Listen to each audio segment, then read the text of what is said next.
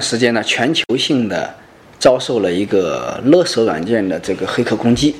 啊，今这个因此呢，我们要谈一谈黑客的黑客的一个闲聊的一个黑客的一个问题啊。就说黑客，我们说赚钱也不容易，甚至说黑客赚钱其实很难的。啊，为什么这么说呢？咱们来闲聊一下啊。这个黑客在专业角度上来讲，他是需要工具成本的，也就是说，他要去做这些技术手段的时候呢，他要研发一些技术手段，那么进行破坏别人的电脑啊等等这些程序。它需要一个成本，第一时间成本啊，人力成本啊，再一个工具成本，真正的这个物质上的准备一些材料的东西的这个这个成本，这些研发出来以后，可能有的说是要研发好几年，有的要最最起码短的，就是说三五个月，也几这个这个几年的，对不对？越时间长的，那肯定是这个程序越复杂，越越难度大，也就是说越成功几率就大。那么呢，也仅仅。只能获得几次的成功。你比如说咱们前段时间的这个勒索病毒，说是全球性的，但是你不可能每个电脑都收得到吧？也只能说是有一小部分。啊，国外有这个准确的数据统计，仅仅能达到几次。一年的话，也就是说你是一个黑客公司的话，可能只只有个七八次成功的经验。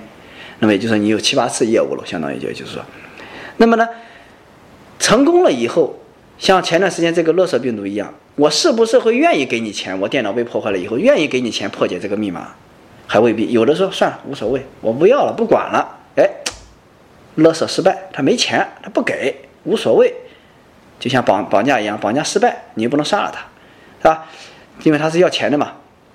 再一个，安全部门的这个管控，比如说我发明了一个黑客软件，发明了两年三年，费用了用了一大帮人做了做了一个东西，结果咔。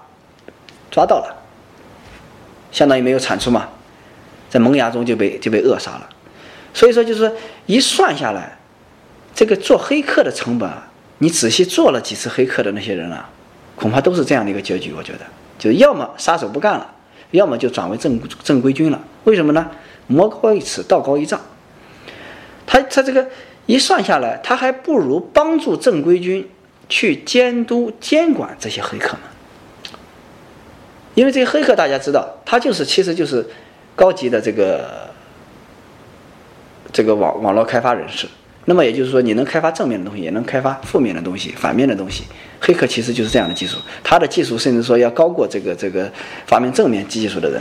所以说，反倒不如去做正规军，去帮助正规军去管这些黑客技术啊、病毒啊等等的这些系统漏洞啊等等这些事情。到最后发现，这样拿的工资反而还高。比自己受呃这个胆战心惊，天天的这个提心吊胆的做黑客还好，还正大光明。这就是为什么很多从护黑客的角度来说，我们社会上也是很多反面人物，为什么慢到最后都从良，做了正面人物的一个原因。也就是说，你有这个能力，啊，同样差不多，好像在这个行业里的这种能力，你不如去做正面的一些事情，对吧？所以就是说，正面人物这个比较起来，就是说。呃，说反面人物，心比天高，但是命比纸薄。但是你要是说正面的事情呢，那就不一样了。啊，心可以不用高，但是你的命可以很好，因为有人保佑你啊，因为你是正规军，别人都会保护你，对吧？但是你要是一个反面人物的话，那就不对了。你这个、这个、这个、这个、这个能力再强，所有的旁边都是一种压力的产生，对你，那你自然而然就是说日子是不好过的。所以我们说黑客，他其实。不是一个多光彩、多赚钱的行业。论光彩不光彩，论赚钱其实很难，因为毕竟不是攻击每一个都是暴利啊。攻击下来以后，最终发现均摊到每一天，还不如天天去搬砖头呢，跟那个差不多，是这样的一个道理。所以说，我们说黑客赚钱还是不易的。